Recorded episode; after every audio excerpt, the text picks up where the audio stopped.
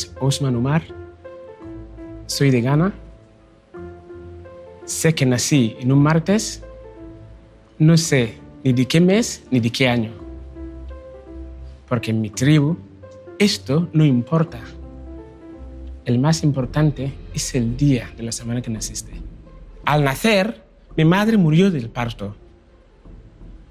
En mi, en, en mi tribu, las tradiciones, los walas, cuando una desgracia como esta ocurre, consideran que el niño es maligno. Por lo tanto, tiene que morir. Esto era mi caso. Soy consciente que soy una de las personas más afortunadas en ese planeta. Mi padre era el chamán, el líder de la tribu. Y por esto consiguió salvarme la vida. Viví mi pueblo hasta los nueve años. No teníamos escuela en mi pueblo, por lo tanto, para ir al colegio había que caminar siete kilómetros cada día, 14 en total. Vivíamos básicamente la ramadería y la agricultura. Si había que comer carne, ibas a la selva a cazarlo o cogías un pollo en el corral. Las casas estaban hechas de barro. No había luz eléctrica. Teníamos dos ríos. Uno se llama Fia, el otro Azucatía. Fia era para beber, Azucatía para lavarse. A los nueve años, la curiosidad me llevó a salir del pueblo hacia la ciudad. Y finalmente, a los 13 años, me marché fuera del país, en busca de llegar al país de los blancos, tal como titula el libro que acabo de publicar. Con 13 años tuve que cruzar todo lo que es el norte de África, pasando por el desierto de Sahara, que es la primera gran reto que tuve que superar.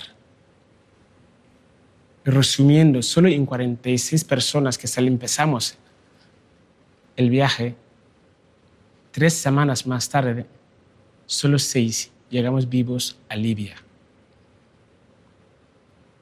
Os aseguro que la realidad supera la ficción. Una vez a Libia, tampoco las cosas fueron sobre ruedas. Estuvo cuatro años. Ser negro y vivo en Libia era prácticamente un delito. Viví cuatro años, conseguí reunir 1.800 dólares, volví a caer en manos de la mafia, ya que me dijeron que en 45 minutos desde Trípoli, la capital de Libia, llegaríamos al paraíso. Empezó esta última etapa también.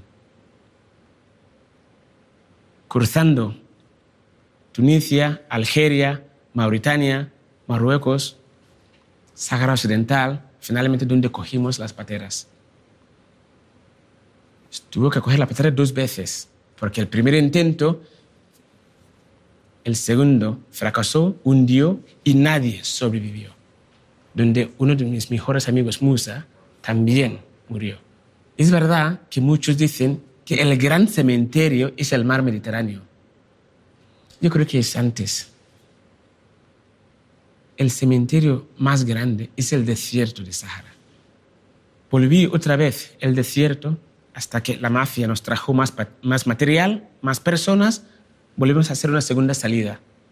Ocurrió exactamente lo mismo. En el medio del mar, una de las pateras también hundió y los 150, 200 personas que iban en aquella patera, tampoco sobrevivió nadie. Stapashini, Anasamilo, Tola, nadie sobrevivió.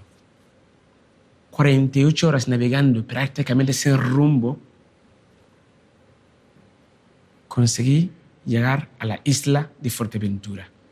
Aquí determinaron que tenía menos de 18 años, por lo tanto, la ley internacional me amparaba y tenía derecho a residir a España. El día 24 de febrero del año 2005, finalmente conseguí llegar a la ciudad de Barcelona, con una mano delante y la otra detrás. Prácticamente analfabeto, sin castellano ni catalán. Solo hablaba inglés, árabe, wala, hausa, ashanti y dialectos africanos. Dos meses malviviendo en la ciudad de Barcelona. Sentirse solo en una ciudad como Barcelona, no tengo palabras adecuadas para transmitir esa sensación. Comía solo cuando alguien tiraba comida en la basura, pan seco. Y si llegaba a tiempo, claro. Pero el ángel de la guardia que me protegía durante el momento de mi nacimiento no me abandonó tampoco. Curiosamente, un día sentado en un banco, me llegó una señal, dijo, Usman, levántate, ves a hablar con esa señora que te va a ayudar. Me dirigí a una señora, se llamaba Monse, no la conocía de nada. Le empecé a explicar quién soy. No entendió nada, pero tuvo tanta curiosidad de entender qué le quería explicar que me cogió la mano, nos apartamos, sacó su móvil y llamó a su marido a casa. El marido sí que hablaba inglés. Me hizo mil y una preguntas, Armando. Lo que aún me acuerdo es que me preguntó cuántos años tenía. Le contesté que había nacido en martes. Me dijo, fantástico, pero ¿cuántos años tienes? Yo, jolén, te acaba de decir, nací martes. Armando y yo no nos entendemos. Le devolví el teléfono a la Monse. Entre las cuatro palabras de inglés que sabía la Monse y los señales, Monse y yo nos entendimos. Aquí aprendí un mensaje muy potente que cuando dos personas quieren, se entienden. La Monse no sabe inglés. Yo tampoco hablaba catalán ni castellano, pero nos entendemos.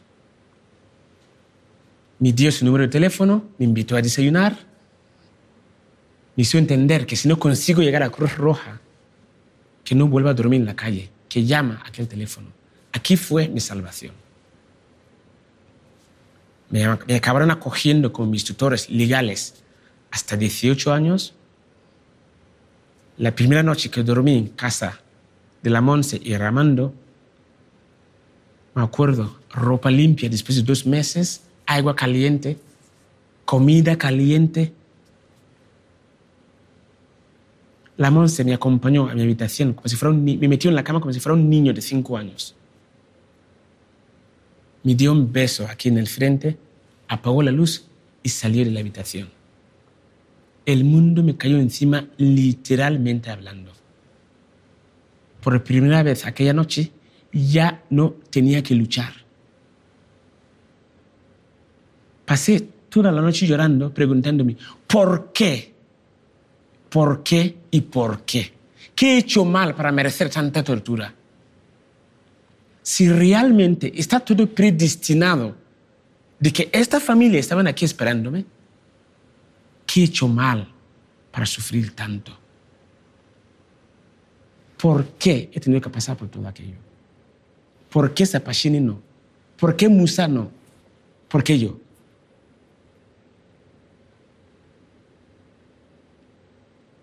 Pasé toda la noche llorando hasta el día siguiente por la mañana, que llegué a la conclusión que la pregunta no tiene que ser por qué, sino para qué me serviría toda aquella experiencia que había adquirido durante el viaje. Para dos razones. Para dar voz a todas aquellas personas, almas que no consiguieron llegar con vida. Y obviamente por eso no pueden explicar su historia. Darles voz. En segundo lugar, trabajar en el origen del problema para evitar que futuras víctimas no caigan en este infierno. De aquí nació el proyecto Nasco Feeding Minds, alimentando mentes. Alimentame la mente, no me alimentes la barriga. A partir de aquí encontré la paz conmigo mismo y la razón de estar vivo. Descubrí los blancos son ingenieros o médicos no por el hecho de ser blancos, sino estudiaron para hacerlo. Así que si yo estudiara, también puede ser, llegar a ser médico. Igual que desde mi pueblo, que quise ser blanco, cualquier cosa menos ser negro, pues esta energía lo puse todo a estudiar. En 13 años, 2005 hasta 2013, pasé todo el sistema educativo, estudié ADE, Relaciones Públicas y Marketing, Química, dos años, no lo acabé, y acabé haciendo un posgrado en ESADE de Dirección de Cooperación Internacional. Y fundé la ONG NASCO FIDIM el año 2012, que actualmente beneficia a 23 escuelas, 8 aulas informáticas, más de 15.000 niños se han pasado por las aulas. Recibimos varios reconocimientos internacionales, como por ejemplo la Reina de Inglaterra, que nos dio el premio de los emprendedores sociales de la Commonwealth. Luego la ONU también nos dio reconocimiento. Invité a mi hermano Banasco, quien se quedó allí, que viniera a recibir el premio conmigo. Tardó cinco horas versus los cinco años que tardé yo en llegar aquí. Esa es la muestra que pueden venir de otra manera sin saltar las vallas de Melilla ni las de Ceuta. Tampoco les hacen falta coger la patera arriesgando su vida de aquella manera para llegar aquí. Alimentando mentes, les podemos salvar la vida en sus casas. Esta es mi historia. Dicen que cuando uno habla, lo que hace es repetir lo que ya sabes, pero quizás si escuchas, aprendes algo nuevo. Así que estoy abierto a las vuestras preguntas para también aprender de vosotras. Muchas gracias. Hola Osman, me llamo Lourdes y me gustaría preguntarte por qué decidiste migrar, por qué quisiste salir de tu país. Yo creo que esta pregunta es fundamental porque muchas veces lo que nos pasa por la cabeza cuando escuchamos hablar de África o inmigración, etcétera, lo primero que nos ocurre es que África solo las desgracias mueren de hambre, eh, hay guerras, etcétera, etcétera. En mi caso es totalmente al contrario. Yo me marché por pura curiosidad. La curiosidad fue el motor de todo. Igual que Newton le caía la, eh, la manzana desde arriba y no entendía, preguntaba, ¿por qué no cae hacia arriba? Me ocurrió algo parecido yo fabricaba mis propios aviones, eh, juguetes. Y jugando con amigos vimos un avión que volaba. Entonces yo no entendía por qué el avión era capaz de volar y en cambio mi juguete no se podía mover ni un centímetro por sí solo. Literalmente cogí una piedra, lo tiré hacia arriba. Me cayó encima la cabeza. Suerte que no era tan grande, si no, no estaremos aquí hoy hablando de esto no entendía por qué la piedra no es capaz de sostener, en cambio el avión sí. Aquí fue el primer momento donde escuché hablar del hombre blanco. Para mí, los blancos eran prácticamente dioses. Empecé a pensar que si son capaces de volar en aquel aparato, desde allá arriba, pueden ver más allá de la frontera de mi aldea. Porque antes de esto pensaba que el mundo acababa las fronteras de un pueblo. Así que mm, la razón principal de la cual me marché fue por la curiosidad. Quería preguntarte qué nos dirías a los jóvenes eh, como tú que están pensando en migrar o no.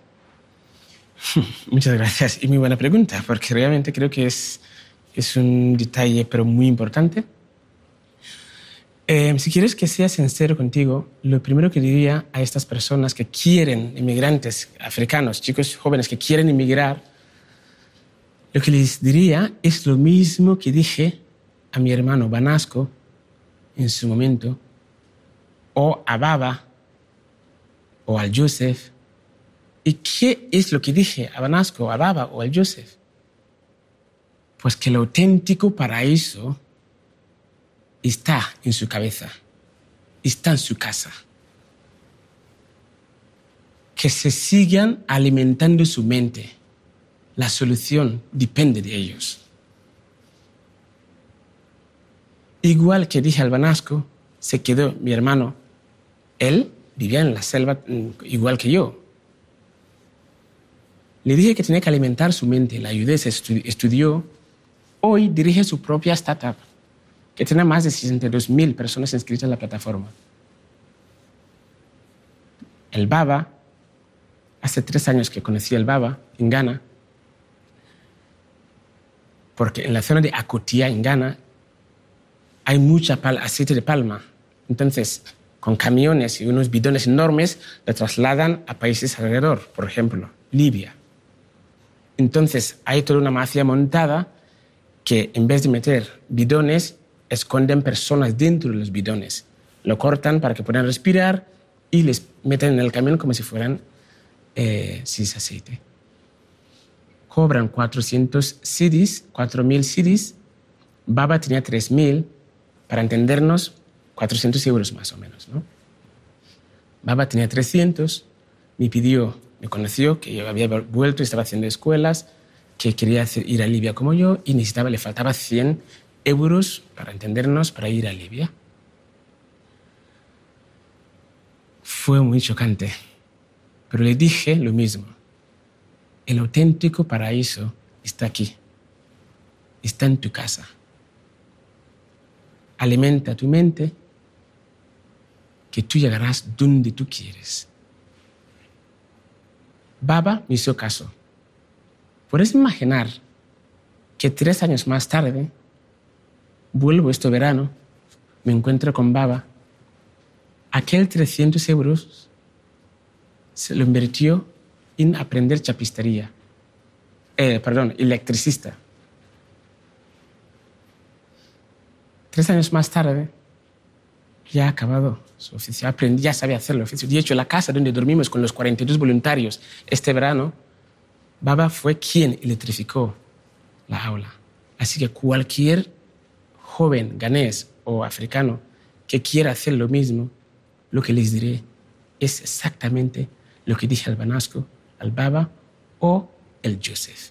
También hay que reconocer que la África es el continente más grande del mundo.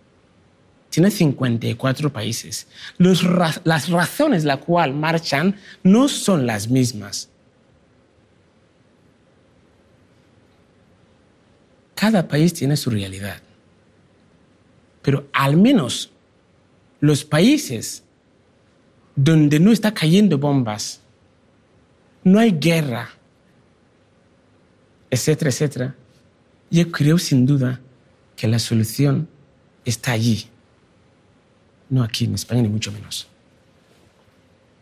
Hola Usman, encantada. A mí me gustaría saber eh, cómo fue tu camino y que nos contases alguna historia de tu viaje desde Ghana hasta llegar a Europa. Es que realmente es muy difícil resumir cinco años de recorrido en unos cuantos minutos, pero bueno, voy a intentar hacer lo mejor posible. Em, desde mi aldea, lo primero que hizo es irme a la ciudad siguiente a aprender chapistería y soldador, la chapistería, reparación de los camiones. De hecho, tengo, luego os puedo enseñar mi doctorado de soldar, una, una quemada que tengo aquí grabado en la mano. Y desde Techiman me fui a la segunda capital, Kumasi. Desde Kumasi me fui a Tema. Desde Tema vi cómo llegaban los barcos cargados de máquinas de segunda mano del occidente y el sueño de entender quién es el hombre blanco y por qué está tan capacitado a realizar todas aquellas cosas cada vez iba a más. Esta curiosidad y ganas de conocer me llevó a crear, a confiar en una serie de personas que dijeron que si llegara a Libia tendría trabajo, tendría un sueldo al final del mes, porque hasta entonces trabajaba a cambio de un plato de arroz y propinas. Y aún, aún gracias. Salí de Ghana, crucé todo hasta llegar a Níger. Y a Níger, pues cuando llegamos justo a Gadez, si fijas en Google Maps, verás que hay un gran desierto de Sahara. Y em, nos engañaron de que con unos Land Rovers tres, tardaríamos tres días para llegar a Libia. Cuatro o cinco horas más o menos conduciendo nos empaquetaron 17, 18 personas para cada uno de esos 4x4. Más o, menos 5 horas eh, pararon, de repente dijeron, tienes que bajar porque tenemos que ir a buscar agua, gasolina y os vendremos a buscar. 24 horas nunca más volvieron. El día siguiente se levanta un chico del grupo y dijo, yo conozco el camino y me voy. Esos ladrones nos han abandonado. De la misma manera que entre un italiano un español y un, sueco, aunque todos es blancos, pero hay diferencias, los negritos también tenemos mucha diferencia, pero muchísimo. Así que nos miramos entre los que estamos ahí sentados, dimos cuenta que el único que tenía rasgos de ser la zona del norte de África era aquel chico que se iba. Y por lo tanto, era el único que podríamos confiar. Nos levantamos todos, empezamos a seguir.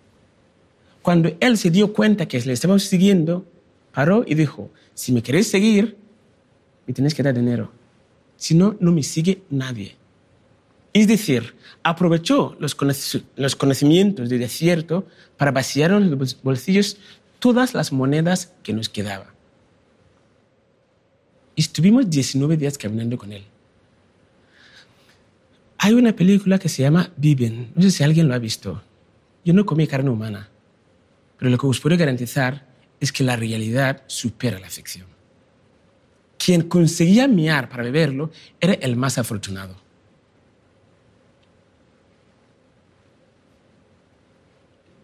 En fin. Seguro he explicado esa historia muchísimas veces. Y estoy dispuesto a explicarlo millones de veces. Porque es mi misión. Lo que es cierto es que no soy un robot. Soy una persona.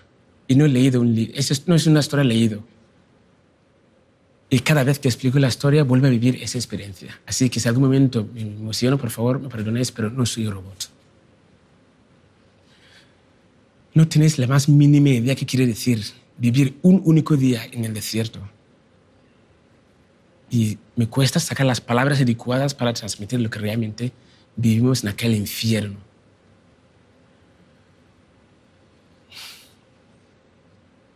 Lo único que os puedo decir es que en 46 personas que empezamos el viaje, solo 6 llegamos a decir tres semanas más tarde.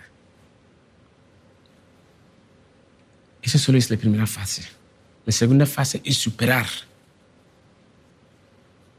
los cuatro años de vivir en el segundo infierno, que es ser negro y vivo en Libia durante la dictadura de Muammar al-Gaddafi. Cuatro años. Levantarte por la mañana, conseguir que se ponga el sol, que estés vivo, a salvo, era un éxito. Después de cuatro años, volví a caer manos de los traficantes. Te dicen, en 45 minutos llegarás al paraíso. Había ganado 1.800 dólares. Cuatro años trabajando. Lo vuelves a entregar todo esto. La mafia, sales de, de Libia, Tunisia, Tunisia, Algeria. Algeria, nos coge la policía, nos vuelven a enviar otra vez al Mali. Volvemos a subir otra vez. Desde esta segunda vez cruzamos hasta Marruecos, Marruecos, Mauritania, Sáhara Occidental y nos dan madera para que fabricáramos nosotros mismos las, las pateras. Fabricamos dos pateras, entre 150 personas, dos- eh, 200 personas para cada uno. La primera salida, los primeros kilómetros, se hunde lo que iban los compañeros. Musa murió en aquel intento. Volví otra vez al desierto. Estuve casi un mes hasta que la mafia trajo más personas, más material, fabricamos dos pateras de nuevo. En esta segunda salida, en el medio del mar, también hunde lo que iban los compañeros. ¿Te imaginas 48 horas sentado? No es un- una patera, es un ataúd, literalmente hablando. 48 horas sentado en un ataúd, una cosa de estas, sin saber nadar, sin comer, sin beber. No puedes ni dormir.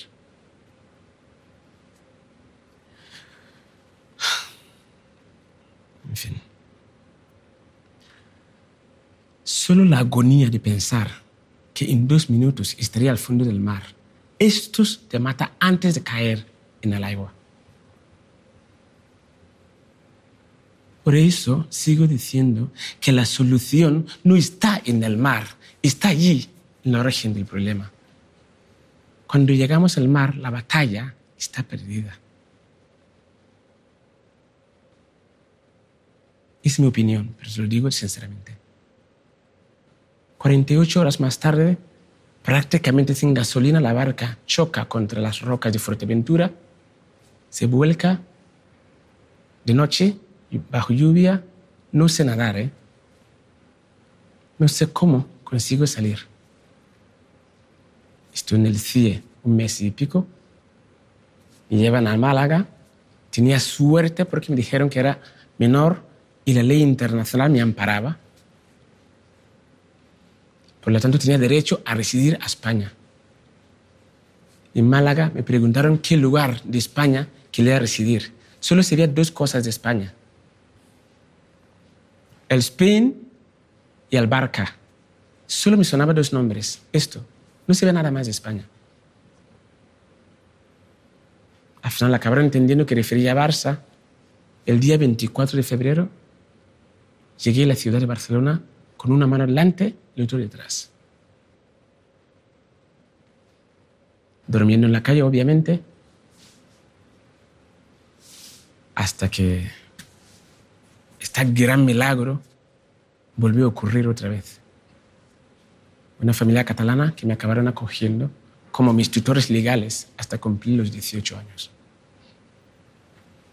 Aquí volví a ser persona, a tener un cariño como cualquier persona merece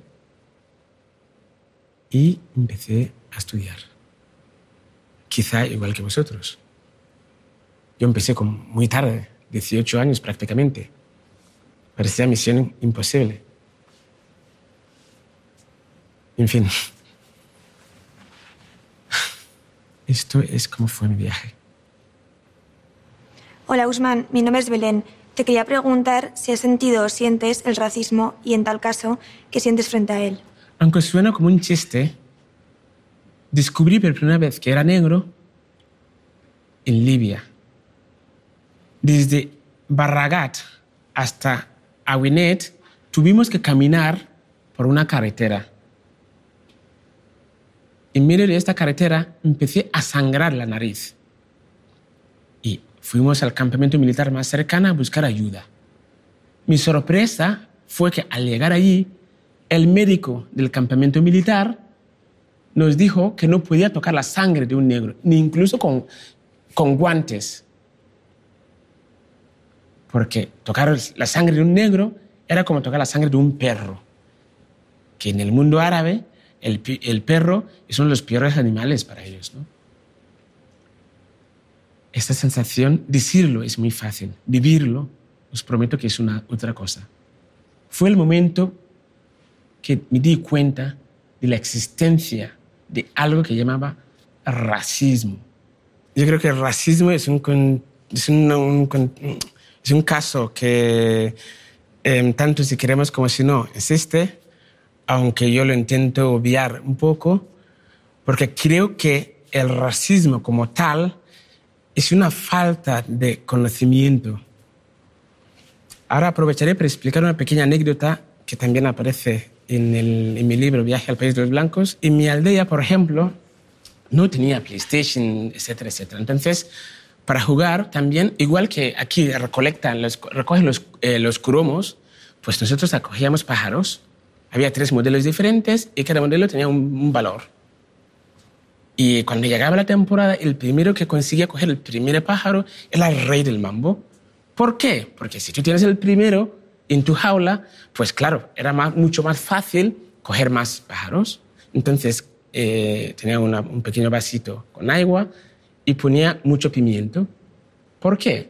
Porque claro, cuando el pobre pajarito tomaba el agua, le picaba la boca y cantaba más. De manera que pues, cuando más canta, más pájaros escucharán y vendrán, así cojo más pájaros. Llegué, dije mi jaula, con el pájaro y me fui a esconder. De repente escuché mucho ruido, que cantaba demasiado y uff, hoy me pasaron un poco de pimiento, pobre pájaro. Entonces salí corriendo para ir a ver qué ocurría. Cuando llegué, Resulta que había una serpiente rodeando la jaula, intentando coger el pájaro que tenía dentro. Como que iba corriendo, el serpiente se pensaba que les iba a atacar. Entonces, al llegar a ver la serpiente, asusté, frené de golpe, me giré, me ponía a correr en la dirección contraria. Él se arrepiente viendo que le estaba queriendo atacar, se asusta y también se pone a correr en la dirección contraria. Así que iba corriendo y de repente digo, pero, ¿pero de qué corres? Si el serpiente va hacia allí, ¿por qué te vas a...? O sea, vaya gilipollez, ¿no? La realidad es que tenemos miedo a lo desconocido. Esto es la gran aprendizaje, aprendizaje que saqué en esa conclusión. El racismo como tal creo que es una falta de conocimiento. Si tú me conoces, no vas a tener miedo que te vaya a robar el móvil. Eso no quita que viva o no el racismo. Lo he vivido. Por ejemplo, subes el metro, voy con una camisa normal y corriente, con el pelo así, y claro, disculpa, pero fue una señora que tiene el bolso aquí, el negrito está aquí, te mira arriba abajo, te hace las miradas que te, te... y luego el negro está aquí, pues se coge el bolso, lo pone ahí aquí. Pues me ha pasado. ¿Y qué siento cuando ocurre esto? Pues me río. ¿Por qué? Porque si esta mujer, esa señora, me conociera, es obvio que no, me, se escondería su bolso porque no le iba a robar. ¿Me, ¿Me explico? Somos, nosotros mm, vivimos en nuestra propia jaula mental, criada. Este rechazo de esta persona es por falta de conocimiento. Hola, yo soy Paula y quería preguntarte qué le dirías a la gente que dice que los migrantes venís a quitar el trabajo. Muchas gracias, Paula. Pero yo te diría que mejor completamos la palabra, la frase, porque dicen, los negritos, los inmigrantes vienen a quitar el trabajo y nos saturan la sanidad pública. Son dos cosas que siempre van juntas, ¿no? y me hace mucha gracia porque la misma frase en sí contradice. Porque si te estoy quitando el lugar de trabajo, no voy a estar saturando la sanidad pública tampoco. Una cosa o la otra. Pero el mensaje siempre es así. Yo creo que debemos ser un poco más mm, empáticos. Hay que tener un poco más empatía con la realidad. Y también recomendaría un poco más eh, recordar muy poquito la historia no hace mucho, del 36 a 39, todos hemos estudiado la historia de España. Lo estudié un poco tarde, pero lo he estudiado. También miles y miles de españoles tuvieron que emigrar a otros países. Yo te diría, solamente tenemos que coger tres, cuatro personas de Argentina, por ejemplo, y preguntar sus apellidos la inmigración es un derecho. No lo vas a saturar tú ni yo. Es una realidad. La gente tiene derecho a marcharse. Si no están a gusto en donde están. Es verdad que las condiciones que venimos, esto es lo que yo creo que no es correcto. También es cierto que cuando en 2007, antes de 2007, nadie hablaba de que había migración o que nos quitábamos los trabajos. ¿Me explico la realidad? Decir, que tenemos que ser un poco más... Mm, tenemos que intentar ser un poco más empáticos por la realidad, porque es que la realidad supera la ficción y que tenemos que ser realistas en saber que las personas, nosotros aquí creemos que somos españoles, somos de aquí, pero también hemos tenido que emigrar y mucho.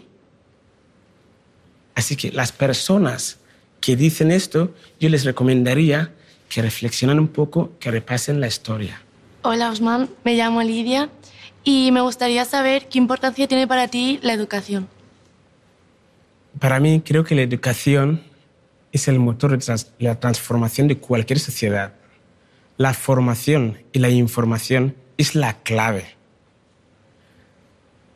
Sin duda, la solución está en el origen, que es fomentando la educación. Yo me acuerdo que cuando llegué aquí, con los nervios de mañana que aprendería de nuevo, me costaba dormir. Os he comentado que trabajaba durante el día arreglando bicicletas como mecánico, por lo, tanto solo tenía la noche para estudiar. Pero claro, tenía sueño también. ¿Y cómo hacía para estudiar? Si había aprendido que hoy hacía suma y restas y mañana multiplicaríamos. Claro, y no podía dormir por los nervios. De aquí viene una gran diferencia de los que no hemos tenido esta oportunidad, este derecho a la educación, a los que ya nacís con ese derecho como si fuera una obligación casi, ¿no? Em, yo creo que en cualquier sociedad la única arma, tal como dice Nelson Mandela, education is the key to transform any society. No lo estoy diciendo yo, ya grandes pensadores ya lo han dicho. Es la arma más poderosa para cambiar cualquier sociedad. Por eso yo apuesto por alimentar mentes. No me alimentes la barriga, alimentame la mente. Si tú me das un plato de arroz, me estás saciando el hambre para un único día. En cambio, si me alimentas la mente, me estás dando alimentación para más de 100 años, que es la filosofía de la ONG que he fundado, que es Feeding Minds, tal como se llama. ¿no? Alimentame la mente, deja de alimentarme la barriga. Llevamos más de 100 años desde que acabó la Segunda Guerra Mundial. Aprobaron las leyes de la ayuda humanitaria en 1951. Siguen enviando kilos y toneladas de arroz a la África. En otros países no quiero meterme, pero en Ghana, donde vengo yo, cae una semilla, brota una planta. ¿Por qué me tienen que enviar el arroz desde fuera? Ghana es el tercer país del mundo que más cacao produce. ¿Sabéis dónde comí chocolate por primera vez? En España. La geopolítica es compleja. No me quiero meterme en ello, pero lo que sí puedo destacar es que dejamos de eh, culpar a los demás. Y tú y yo empezamos hoy, ahora, actuamos dentro de las nuestras posibilidades. En NASCO Feeding Minds, eh, tal como dice su nombre, fomentamos la educación, la formación y la información al origen del problema. Después de todo lo que he vivido, me di cuenta que la falta de formación y de información es el cáncer del primer mundo, de la nuestra sociedad actual. Nunca en la historia de la humanidad habíamos tenido acceso a la información como hoy. ¿Por qué tantas personas siguen muriendo por falta de formación y la información? NASCO eh, se fundó el año 2012 después del fracaso de conseguir apoyo del ministro, eh, eh, ministro de Educación ganés, porque yo diseñé el proyecto, fui a picar puertas, obviamente allí en Ghana, lo que costó para llegar a hablar con el ministro de Educación, me dijo que no tenía 12.000 euros, que es lo que costaba comprar 45 ordenadores, dos profesores, mesas y poner en marcha el, el propio piloto de NASCO, Feeding Minds, no tenía este dinero, ministro. Pero esto me hizo un gran favor, porque gracias a su negatividad me di cuenta que yo soy el ministro de Educación de Ghana, soy el presidente del mundo, soy el secretario general de la ONU, igual que tú. Somos los presidentes de nuestro mundo. Nadie se va a venir a solucionar el problema para ti solo depende de nosotros. Y si soy el ministro de Educación de Ghana, es mi responsabilidad que hayan ordenadores en al menos una escuela. Así que al volver, trabajaba como mecánico. Tenía 8.000 euros en, la cuenta, pero no, no llegaba. Pedí dos amigos que me prestaron dinero. Fui a Ghana, compré 45 ordenadores, contraté dos profesores, compré todos los móviles que hacía falta y pusimos en marcha la aula informática en 2012. El 12 de septiembre de 2012 abrimos las, la puerta a esta aula informática. Al volver a España me di cuenta de que una cosa es sentir millonario, el otro es ser millonario. Yo me siento millonario, sin duda, no tengo límites. Pero claro, no soy millonario, hay que ser realista. Así que puedo comprar ordenadores para una escuela, pero no puedo seguir comprando para todas. Ah, incluso a los primeros sueldos de profesores, lo pagaba de mi sueldo.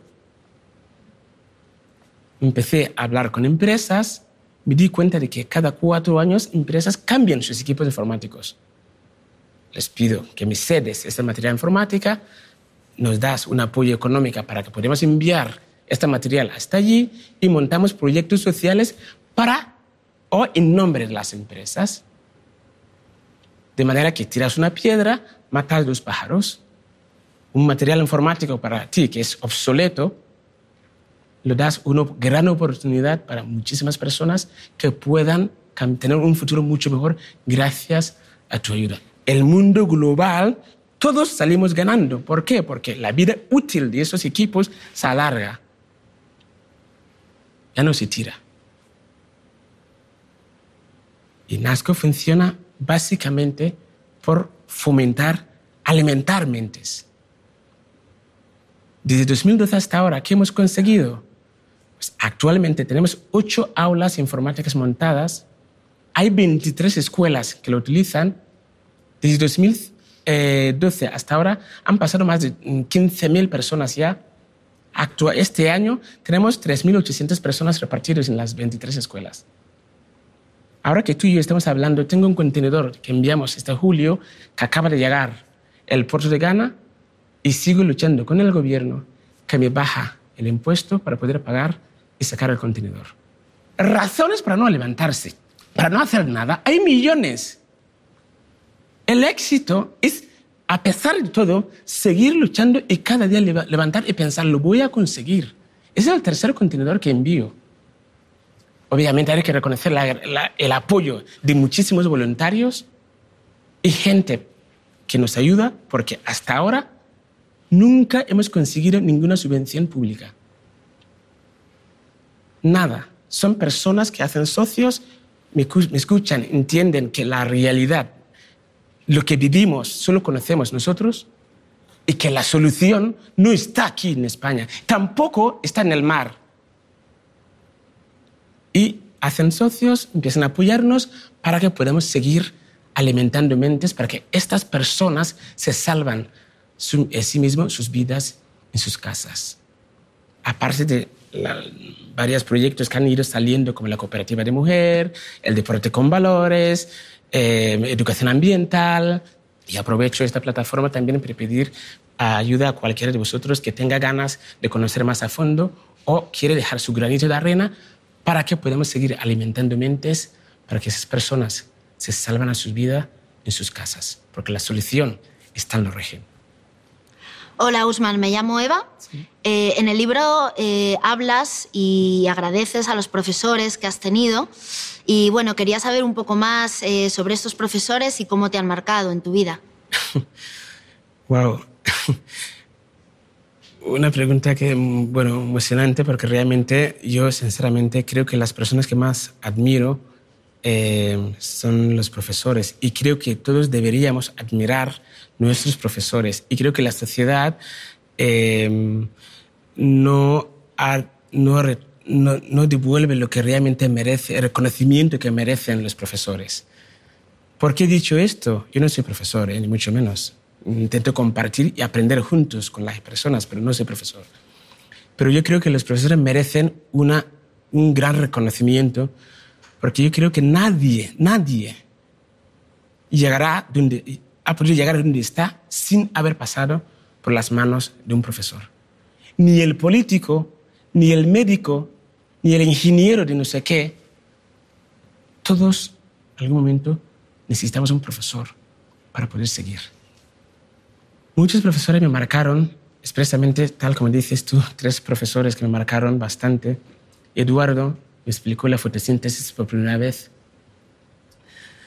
Eh, me explicó que, que, bueno, que las plantas cogen la, luz solar, lo transforman en energía orgánica, ¿no?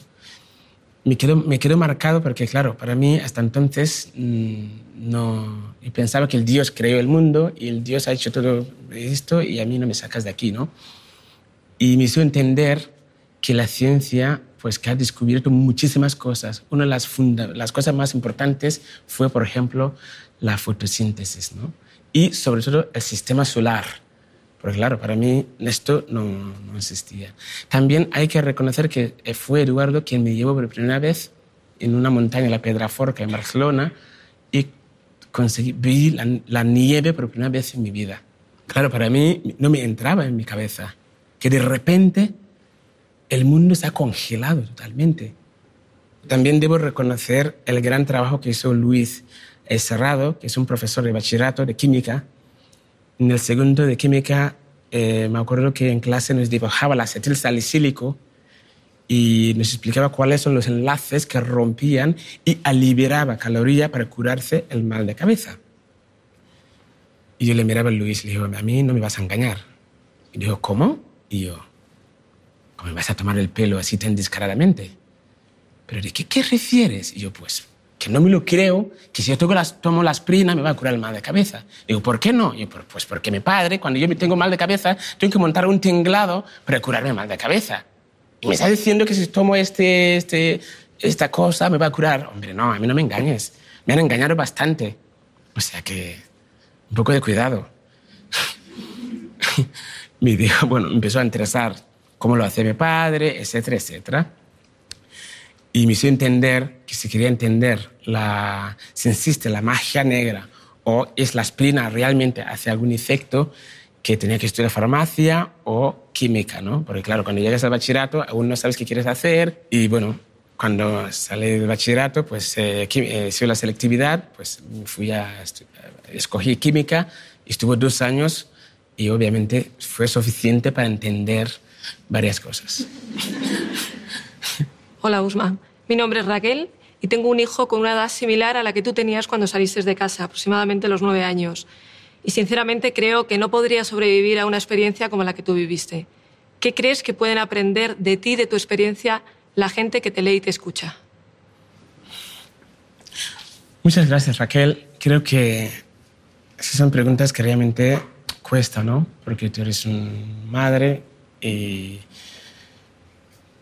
pensar que tu hijo, hijo o hija de nueve años estaría pasando o tenía que pasar por lo que yo he pasado, pues es un drama que no te entra en la cabeza, ¿no? Pero yo creo que em, la historia que te he explicado no es mi historia. Las vivencias concretas me pertenecen a mí. Pero la pues las torturas, las, la crueldad de la historia pertenecen a miles y miles y miles de personas. Atrevería a decir que pertenece a todo el continente de África. Y yo recomendaría a un niño que me esté escuchando que reconozca que es la persona más afortunada del planeta.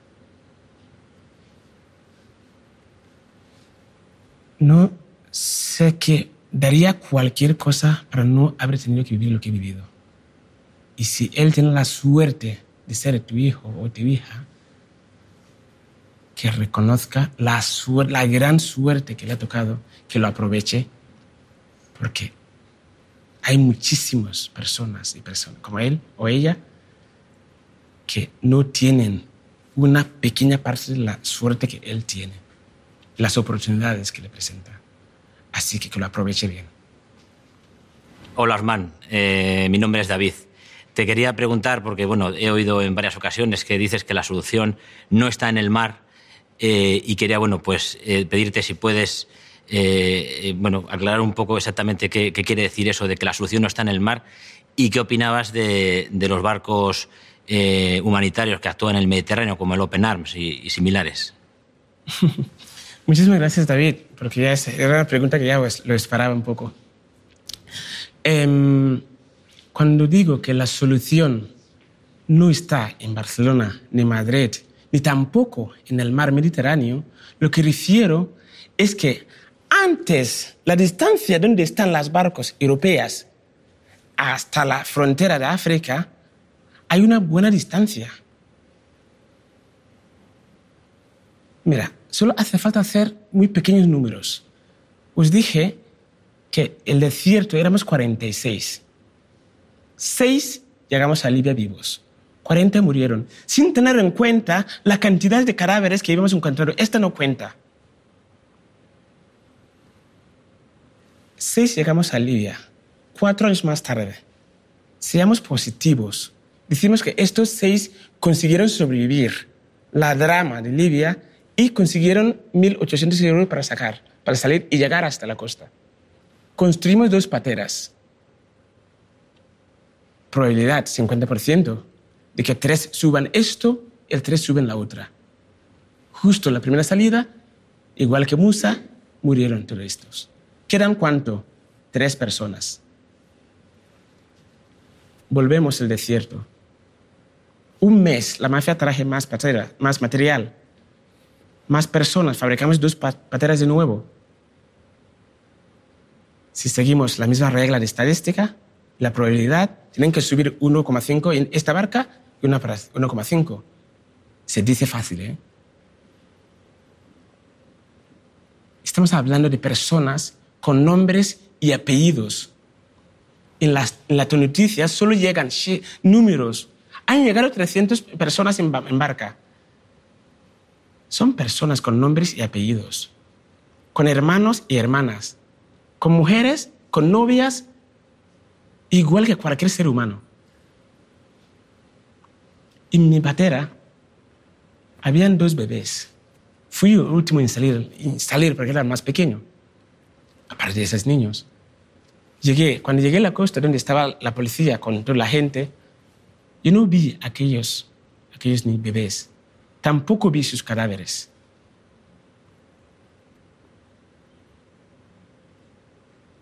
Cuando llegamos al mar, David, te lo digo que la batalla está literalmente perdida. ¿Dónde estamos los que llegamos aquí vivos? Mendigando por las ciudades como lo que vemos cada día. ¿Esta es la acogida? ¿Esto es la solución? Yo creo que no. Llevamos más de 100 años de urgencias desde 1951 llevamos enviando millones y millones y millones de euros ayuda humanitaria. Seguimos constantemente con la urgencia. Si no cambiamos la estrategia, nada va a cambiar. Hacemos el favor una vez, solo una vez, cambiamos la estrategia. La caridad como tal no va a solucionar el problema de la pobreza son ellos que conozcan su realidad. ¿Qué necesitan? ¿Qué le hace, falta? Si con 12.000 euros, menos incluso, un analfabeto como yo, que lo, era en su momento, actualmente hay más de 15.000 personas que tienen acceso a la educación digital, gracias a un negrito como yo. ¿Por qué? Porque vengo del tribu entiendo mi realidad, conozco mi gente, sé qué hace falta. Queda, es muy heroico sacar cadáveres. ¿De qué sirven los cadáveres? Ya están muertos. ¿De qué me sirve ir ahora al mar a buscar el cadáver del Musa? ¿De qué me sirve? La solución es evitar que futuras víctimas no caigan en este infierno porque nadie lo merece. Nadie lo merece.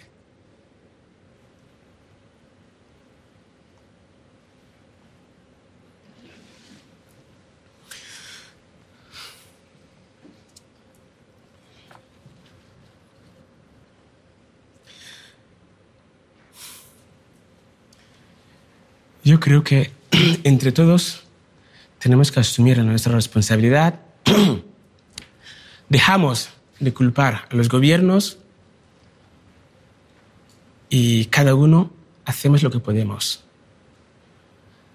Hay una frase de Eduardo Galeano que decía, personas pequeñas, en lugares pequeños, haciendo, haciendo cosas muy pequeñas, estos son realmente los que van a cambiar el mundo. Aquí viene la gran cosa. Cuando más pequeña, mucho mejor. el cambio, nosotros, cada uno de nosotros, debemos ser el cambio que queremos ver en nuestro entorno, en nuestra sociedad, en nuestro país, en el nuestro mundo entero. Si no puedes volar, corre. Si tampoco puedes correr, camina. Si no puedes caminar, gatea, pero siempre sigue moviendo. Os digo con esta frase. Y aprovecho para dar las gracias a cada uno de vosotros y vosotras por venir, porque creo que el tiempo es una de las cosas más importantes de nuestra sociedad. El máximo regalo que me podéis hacer es vuestro tiempo para compartir y seguir aprender, aprendiendo juntos. Porque el tiempo es lo único que no se puede sustituir. El cinco minutos del verano pasado ya no va a volver. Pasó. Así que lo más valioso que tenemos es el tiempo. Así que muchísimas gracias para regalarme vuestro tiempo para aprender juntos con vosotros. Muchísimas gracias.